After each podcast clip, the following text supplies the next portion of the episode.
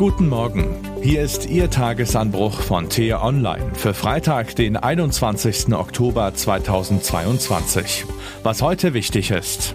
Während alle bang nach Moskau schauen, droht von anderer Seite noch größere Gefahr. Geschrieben von T-Online-Chefreporterin Politik Miriam Holstein. Und am Mikrofon ist heute Axel Bäumling. Seit Jahren ist China unser wichtigster Handelspartner in der Welt und wir sind für die Volksrepublik der wichtigste in Europa. Welche Gefahr darin steckt, machten Vertreter der deutschen Geheimdienste erst in dieser Woche in ungewöhnlich drastischen Worten bei einer öffentlichen Anhörung durch das Parlamentarische Kontrollgremium des Bundestags deutlich. Dort sprach der Präsident des Bundesnachrichtendienstes Bruno Kahl zunächst über den russischen Angriffskrieg auf die Ukraine.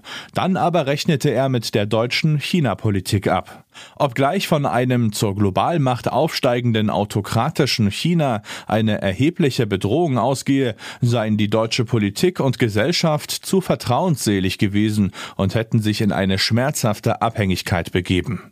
In Peking findet derweil seit Sonntag der 20. Parteitag der Kommunistischen Partei statt, auf dem sich Chinas Präsident Xi Jinping am Wochenende zum dritten Mal zum Parteichef wählen lässt.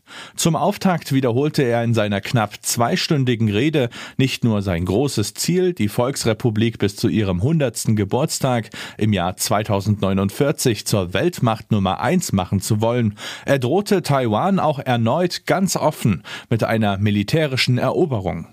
Wir werden nicht auf den Einsatz von Gewalt verzichten und alle notwendigen Maßnahmen ergreifen, um alle separatistischen Bewegungen zu stoppen. Wie ernst es Xi ist, zeigen die Entwicklungen der vergangenen Jahre. Der seit 2013 amtierende Präsident hat einen Personenkult um sich geschaffen, der an den Gründer der Volksrepublik Mao Zedong erinnert. Dieser geht so weit, dass viele Chinesen inzwischen nicht einmal mehr seinen Namen auszusprechen wagen. Das erinnert ein wenig an Lord Voldemort in den Harry Potter Romanen. Die Medien sind gleichgeschaltet, publizieren darf nur noch, wer sich aus staatlichen Geldern finanziert. Doch wie geht Bundeskanzler Olaf Scholz damit um? Im Falle Chinas scheint er Merkels Fehler fortführen zu wollen. Der Fall des Hamburger Hafens ist dafür ein Lehrbeispiel. Dessen Terminalbetreiber HHLA will 35 Prozent des Containerterminals Toller Ort an eine staatliche chinesische Reederei verkaufen.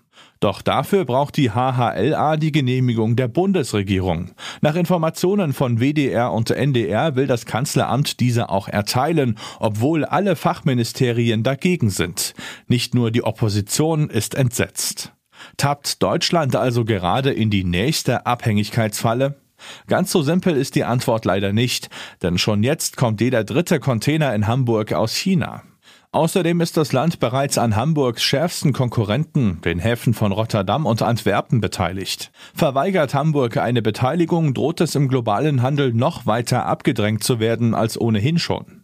Völlig offen ist auch die Frage, wie sich die Abhängigkeit von China beim Ausbau der erneuerbaren Energien verhindern lässt. Vermutlich gar nicht. Über 90 Prozent aller Solarzellen, die in Deutschland verbaut werden, kommen aus China. Soweit die komplexe Ausgangslage. Noch ist das Kapitel, welche Fehler ein Bundeskanzler Olaf Scholz in seiner Amtszeit begangen hat, ohne relevante Inhalte. Aber er und wir alle sollten uns zumindest hinterher nicht wie im Fall von Russland vorwerfen lassen müssen, vor den erkennbaren Risiken zu lange die Augen verschlossen zu haben. Was heute wichtig ist. Im Auswärtigen Amt eröffnete Außenministerin Annalena Baerbock an diesem Freitag eine Konferenz zum Westbalkan. Eines der drängendsten Themen ist, wie die illegale Einwanderung über die Balkanroute eingedämmt werden kann. Außerdem wird es um die Frage gehen, warum die Beitrittsverhandlungen mit der EU für einige Westbalkanstaaten nur so schleppend vorangehen. Bis kommende Woche soll ein Nachfolger der britischen Premierministerin Liz Truss ernannt sein. Dass sich nicht wenige Briten zuletzt Truss irrlichternden Vorgänger Boris Johnson zurückwünschten, sagt viel über den Zustand der Insel aus. Ob ihre aktuelle Situation vielleicht auch etwas mit der Entscheidung zu tun haben könnte, aus der Europäischen Union auszutreten? Die Proteste im Iran reißen nicht ab, obwohl die Machthaber mit unverminderter Härte dagegen vorgehen.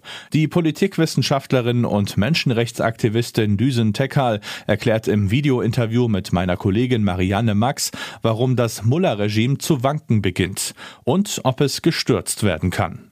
Den Link dazu finden Sie in den Show Notes und alle anderen Nachrichten gibt es auf t-online.de oder in unserer App.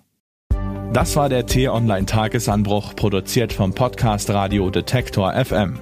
Immer um kurz nach sechs am Morgen zum Start in den Tag, auch am Wochenende. Abonnieren Sie den Tagesanbruch doch, dann verpassen Sie keine Folge.